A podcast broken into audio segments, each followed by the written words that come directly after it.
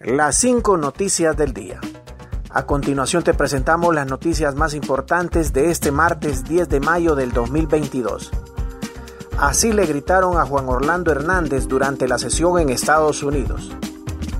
El expresidente Juan Orlando Hernández, cuando abandonaba la sala del Tribunal de Nueva York, acompañado por tres funcionarios de seguridad, entre el murmullo de los asistentes, se escucharon los gritos, algo bastante inusual en los procesos judiciales. Dos personas que presenciaban este martes la sesión contra el expresidente hondureño Juan Orlando Hernández, acusado de narcotráfico, le gritaron en español arrepentirse y rata. El juez Kevin Castell ya había dado por concluida la sesión y Hernández, vestido con el mono azul de la prisión, donde espera la celebración de su juicio, se levantó y se giró hacia el público, a quien saludó en varias ocasiones y le dedicó varias sonrisas que se adivinaban detrás de su mascarilla.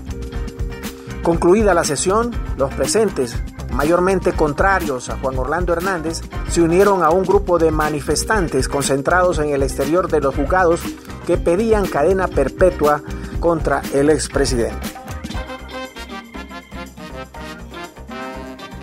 Defensa denuncia que Juan Orlando Hernández está siendo tratado como un prisionero de guerra. La defensa de Juan Orlando Hernández denunció ante el juez de la Corte del Distrito Sur de Nueva York, Kevin Castell, que el expresidente de Honduras está siendo tratado como un criminal de guerra. No es un terrorista, no le ha hecho eh, daño a nadie.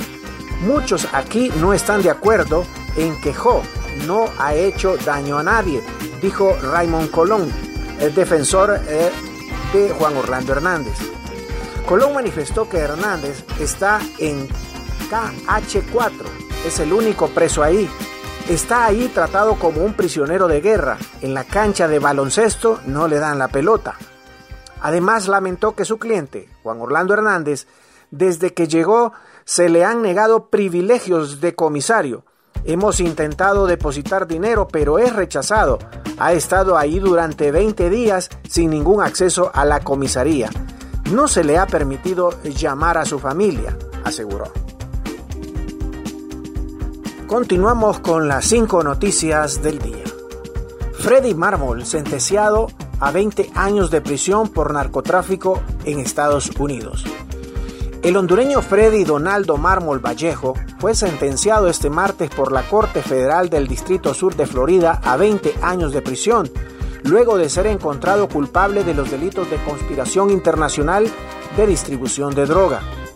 Marmol fue extraditado a Estados Unidos el 27 de octubre del año pasado, acusado por los delitos ligados al narcotráfico. Mármol Vallejo es acusado por los siguientes cargos. Primer cargo, conspiración para cometer ofensas relacionadas al lavado de activos. Segundo cargo, conspiración para distribuir 5 kilogramos o más de una sustancia controlada con el conocimiento, la intención y causa razonable de creer que dicha sustancia controlada sería importada ilegalmente a Estados Unidos. Y el tercer cargo, distribución de al menos 5 kilogramos de cocaína con el conocimiento, la intención y teniendo razones para saber de que sería importada ilegalmente a Estados Unidos. Hija del expresidente Hernández, papi, yo creo en tu inocencia. Isabela Hernández, hija del expresidente Juan Orlando Hernández, en su cuenta de Twitter, manda un mensaje a yo creo en tu inocencia. Sé que pronto saldremos juntos de esta prueba. Te amamos mucho y sé que volverás a casa. Lo creo, te extrañamos mucho y te mando un fuerte abrazo. Hernández de 53 años está siendo acusado de delitos que van desde 2004 a 2022 por tres cargos 1. Conspiración para la importación de cocaína, posesión de ametralladoras y armas pesadas y conspiración para la posesión de esas ametralladoras y armas. Estos dos últimos delitos pueden merecer la cadena perpetua. Autorizan el ingreso de barras a juegos de semifinal entre Olimpia y Motagua. Los partidos de semifinal entre los equipos Olimpia y Motagua se jugarán con la presencia de ambas barras.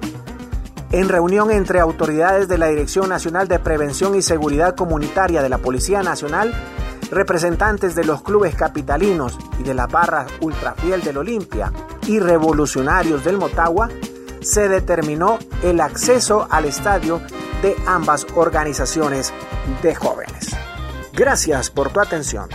Las cinco noticias del día te invita a estar atento a su próximo boletín informativo.